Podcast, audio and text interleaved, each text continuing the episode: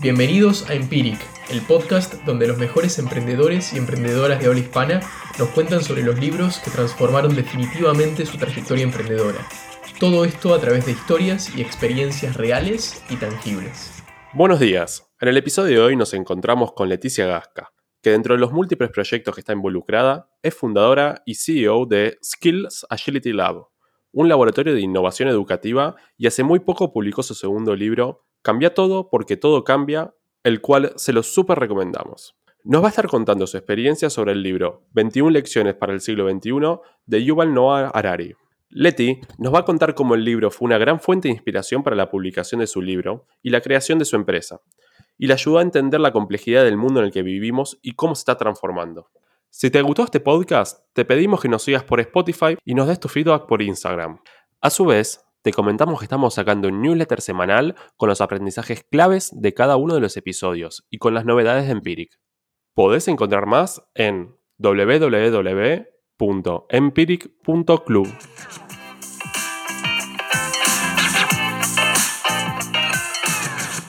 Leti, ¿cómo estás? Muchísimas gracias por haber venido hoy al podcast. La verdad que súper contentos de tenerte acá y que puedas contar tu experiencia sobre este gran libro y además un poco sobre lo que estás haciendo ahora, que la verdad que es súper interesante. ¿Podrías empezar como siempre con una breve presentación tuya? Con mucho gusto y al contrario, gracias por invitarme. La verdad es que del tema del cual voy a hablar es algo de lo cual podría hablar por horas y horas. Eh, pero bueno, voy a empezar presentándome para quienes no me conocen. Mi nombre es Leti Gasca. La cosa que más me apasiona en el mundo es entender cómo podemos ayudar a que los humanos sean más felices en el trabajo y también sean más productivos. Y eso lo hago desde múltiples frentes. Uno de ellos es, soy co-chair del Comité de Educación y Empleo de la comunidad de Global Shapers, donde de hecho nos conocimos, eh, donde parte de mi responsabilidad es diseñar cuál es la estrategia para moldear el futuro del trabajo y el futuro de la educación para los jóvenes. Esto lo hago a través de un proyecto que se llama Shaping the Future of Work o Moldeando el Futuro del Trabajo, que cofundamos en Buenos Aires hace ya unos años. Eh, también soy fundadora del Skills Agility Lab, un laboratorio de innovación educativa enfocado en las habilidades para el futuro del trabajo. Eh, y además de todo eso, hace unos un par de semanas publiqué mi segundo libro, Cambia todo, enfocado en agilidad al cambio. Ahora que el mundo está cambiando tanto, ¿cómo nos preparamos y aprovechamos esa transformación? Y bueno, como notarán por mi voz, soy de la tierra del Chavo del Ocho. Leti, excelente presentación. Es increíble todo lo que estás haciendo y, la verdad que es súper interesante. Re recomendamos leer tu libro, que pienso que está bastante relacionado también con el libro del cual vas a hablar ahora. Así que podrías, ya yendo directamente al libro, ¿cuál elegiste y contarnos un poco cómo te transformó, cómo transformó tu trayectoria? El libro que elegí es 21 lecciones para el siglo XXI, de Nuval Joa Harari, este historiador que de hecho es uno de, las, de los pensadores más influyentes de la actualidad. Él también es el autor de otros libros como Sapiens o Homo Deus. Y en 21 lecciones del siglo XXI, lo que hace Harari es proponer 21 ideas para pues pasarlo lo mejor posible en el siglo XXI. Estas 21 ideas están divididas en cinco secciones, que son los desafíos relacionados con la tecnología, los desafíos relacionados con la política. Hay varias lecciones relacionadas con la esperanza y la desesperación. Por ejemplo, habla acerca de la guerra, del terrorismo. Tiene otra parte en la que habla acerca de la verdad y de la postverdad, de cómo las noticias falsas y esta gran oleada de información influyen en el mundo. Y una última parte que habla de la resiliencia. Eh, habla acerca de meditación, de educación, de cómo deberíamos de, pues a veces hasta usar el estoicismo para vivir nuestras vidas de la mejor forma. A mí este libro me ha impactado profundamente, no solamente en mi empresa, en mi libro, sino también en mi vida personal. Por ejemplo, algo que me sorprendió del libro, que de hecho esto fue lo que más me sorprendió del libro, porque yo tenía esta idea de Harari como pues un académico súper serio, un gran pensador, bla, y la lección número 21, la última lección del libro, es en la que nos cuenta que algo que a él lo transformó fue practicar meditación vipassana. Es, esa parte a mí se me quedó tan profundamente grabada y además resoné mucho con lo que él cuenta porque yo también personalmente ya llevo ocho años practicando meditación todos los días y he visto cómo ha transformado mi cerebro radicalmente. Estoy mucho más tranquila, mucho más enfocada, tomo mejores decisiones. Y lo que cuenta Harari en esta última parte del libro es eh, pues cómo él había estado durante décadas estudiando la sociedad, estudiando la historia de la humanidad, y por azares del destino un amigo lo invitó a un retiro de meditación vipassana, que es una técnica de meditación que se basa en poner atención a tu respiración, algo así de básico. Y en ese retiro, que iba la verdad como un experimento, él era un poco escéptico de la meditación, se dio cuenta que en ese retiro de meditación aprendió más de la naturaleza humana de lo que había hecho a lo largo de sus décadas de estudiar al ser humano. Y creo que tiene razón. Creo que la verdadera transformación empieza desde adentro y cuando leí eso, como decimos en México, me cayó un 20, como que algo en mi cabeza hizo clic acerca de cómo en este momento de la historia tan loco que nos tocó vivir, donde tenemos inteligencia artificial, algoritmos y además una pandemia, a veces lo que lo mejor que podemos hacer para nuestra vida y para nuestro negocio es volver al interior mirar hacia adentro y aprender a entender qué es lo que sucede en nuestra mente, de tal forma que nos conozcamos mejor.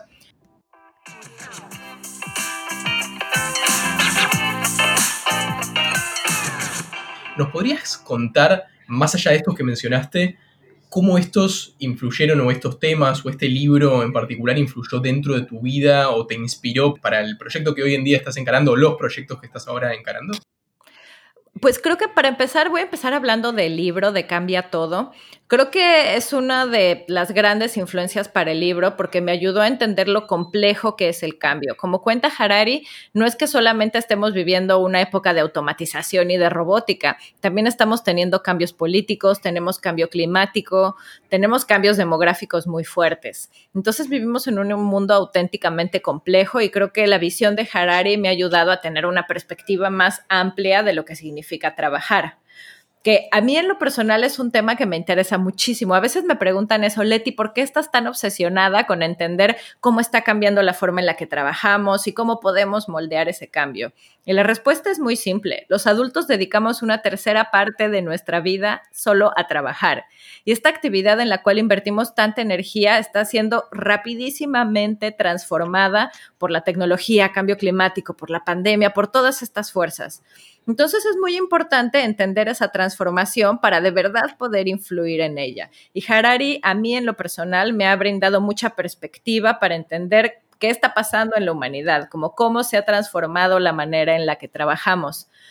Eh, y de hecho creo que cada libro de Harari me ha aportado un poquito a, mi visión. Eh, desde el lado del Skills Agility Lab, del Laboratorio de Innovación Educativa, eh, una de las cosas que hacemos es dar cursos en línea de habilidades para eso que llamamos el futuro del trabajo. Y no lo pueden ver porque esto es un audio, pero con mis manos estoy haciendo unas comillas imaginarias cuando digo el futuro del trabajo porque creo que es un término que no hace justicia a las personas que trabajamos por moldear ese futuro, porque transmite una idea errónea. Cuando decimos futuro nos imaginamos que es algo que va a pasar en tres o cinco años, pero la realidad es que en el mundo del trabajo ya hay automatización, robótica y un montón de tecnología desde hace más de una década. Entonces, realmente es el presente laboral que se nos adelantó por la pandemia claramente. Eh, ahora bien, ahora que explico todo este tema del futuro, ¿cómo entra Harari en escena?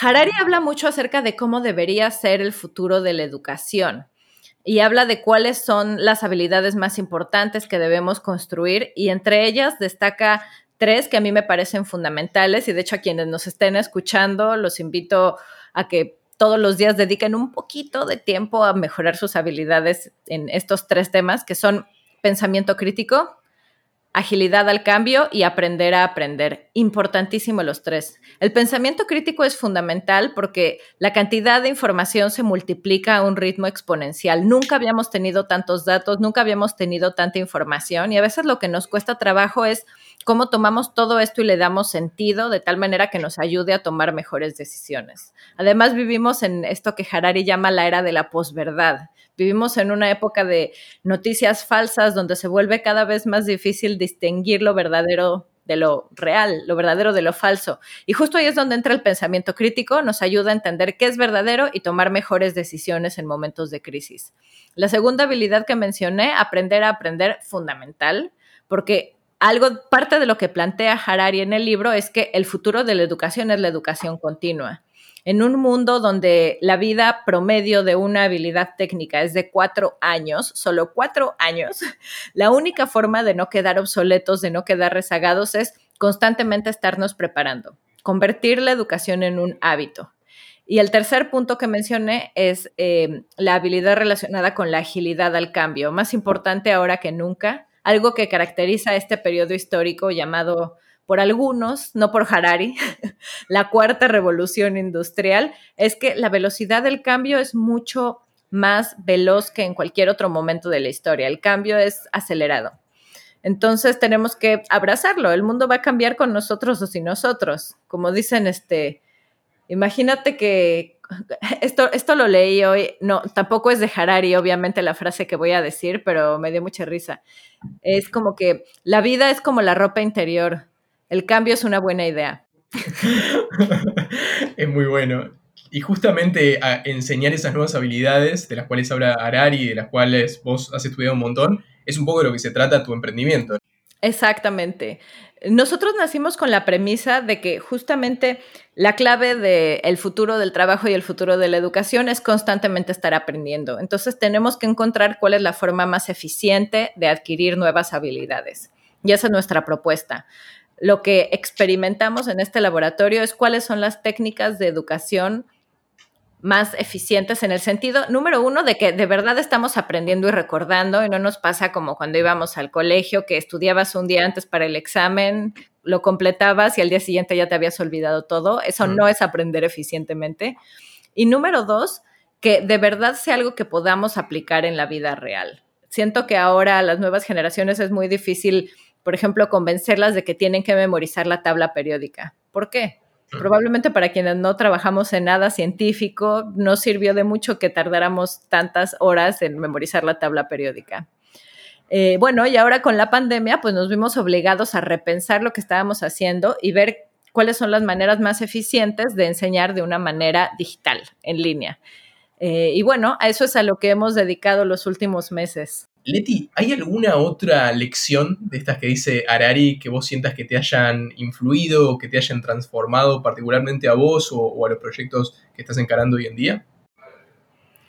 Claro, Harari una de las cosas que mejor hace es reconocer y explicar en términos que cualquier persona puede entender, aunque no sepa nada de inteligencia artificial, el impacto que esta tecnología va a tener que desde luego va a ser muy profundo, porque la automatización de procesos en la cual se relaciona la inteligencia artificial, la robótica y también otras tecnologías, va a incidir profundamente en la manera en la que trabajamos. Y de hecho, durante la pandemia eso es algo que solamente va a crecer.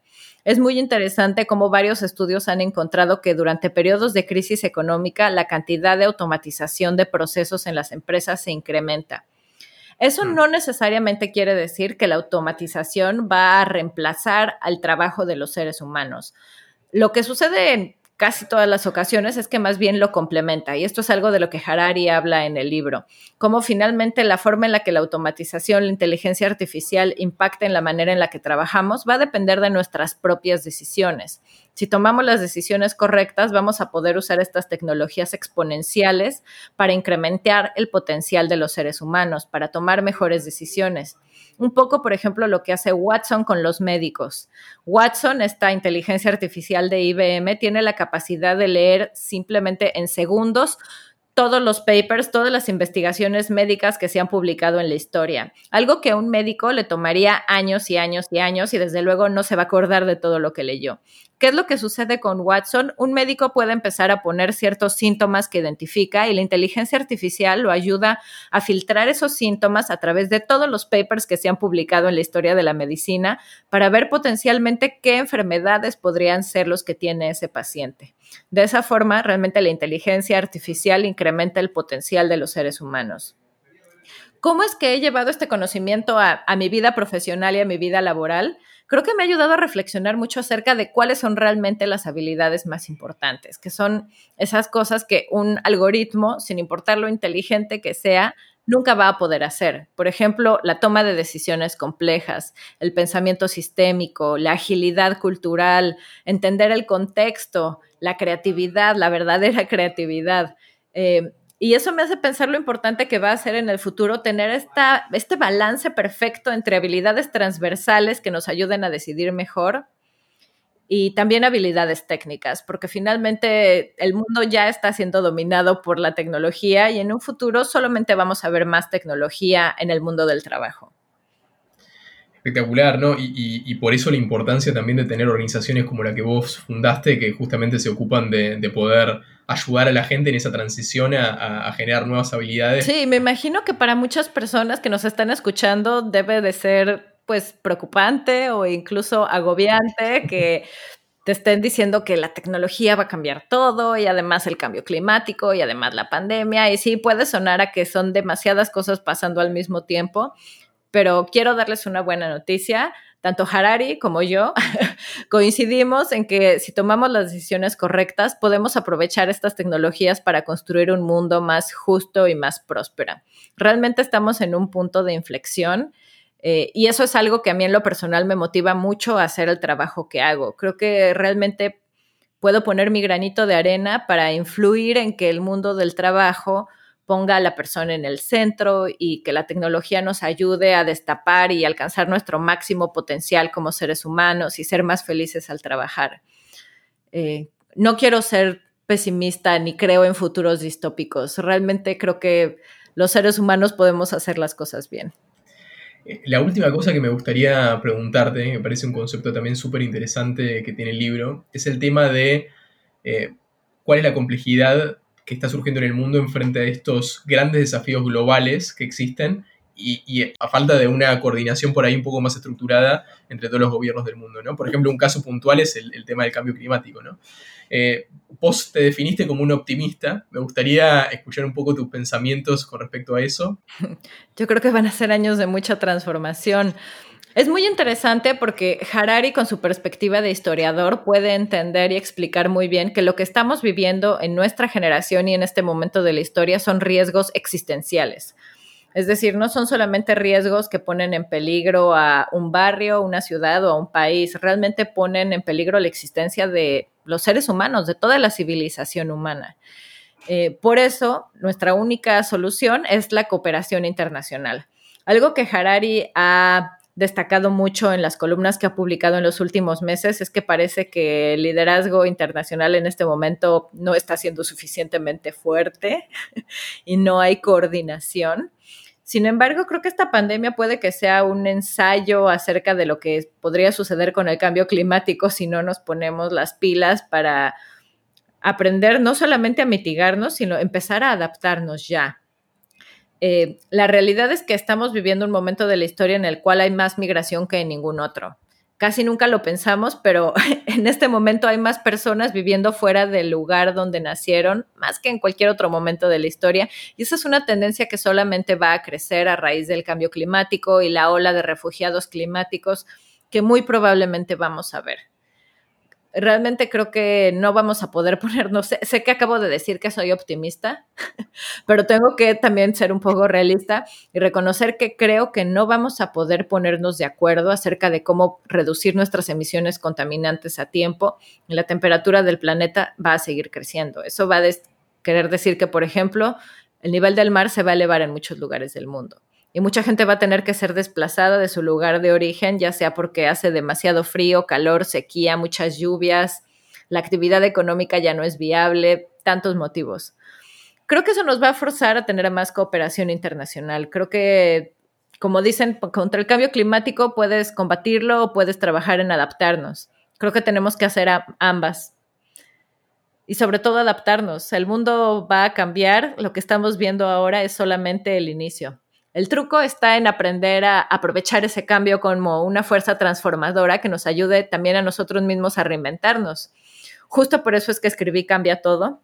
Y a quienes quieran aprender más acerca de agilidad al cambio, los invito a leerlo. Leti, la verdad que súper agradecidos de haberte tenido acá. Para finalizar, ¿nos podrías decir a quién le recomendarías este libro? ¿Por qué? ¿En qué estadio de organización? ¿En frente a qué situación?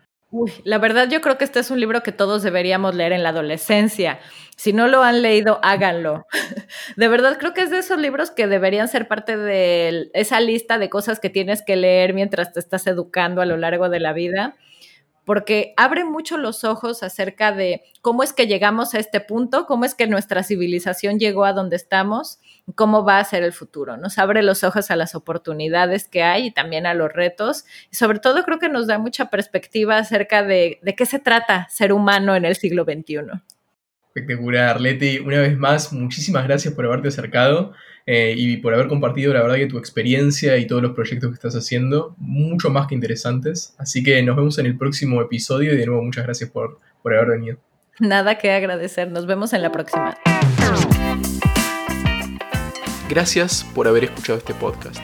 Esperamos que la experiencia compartida te haya resultado relevante para tu vida emprendedora y que te haya inspirado a seguir leyendo y aplicando ese conocimiento.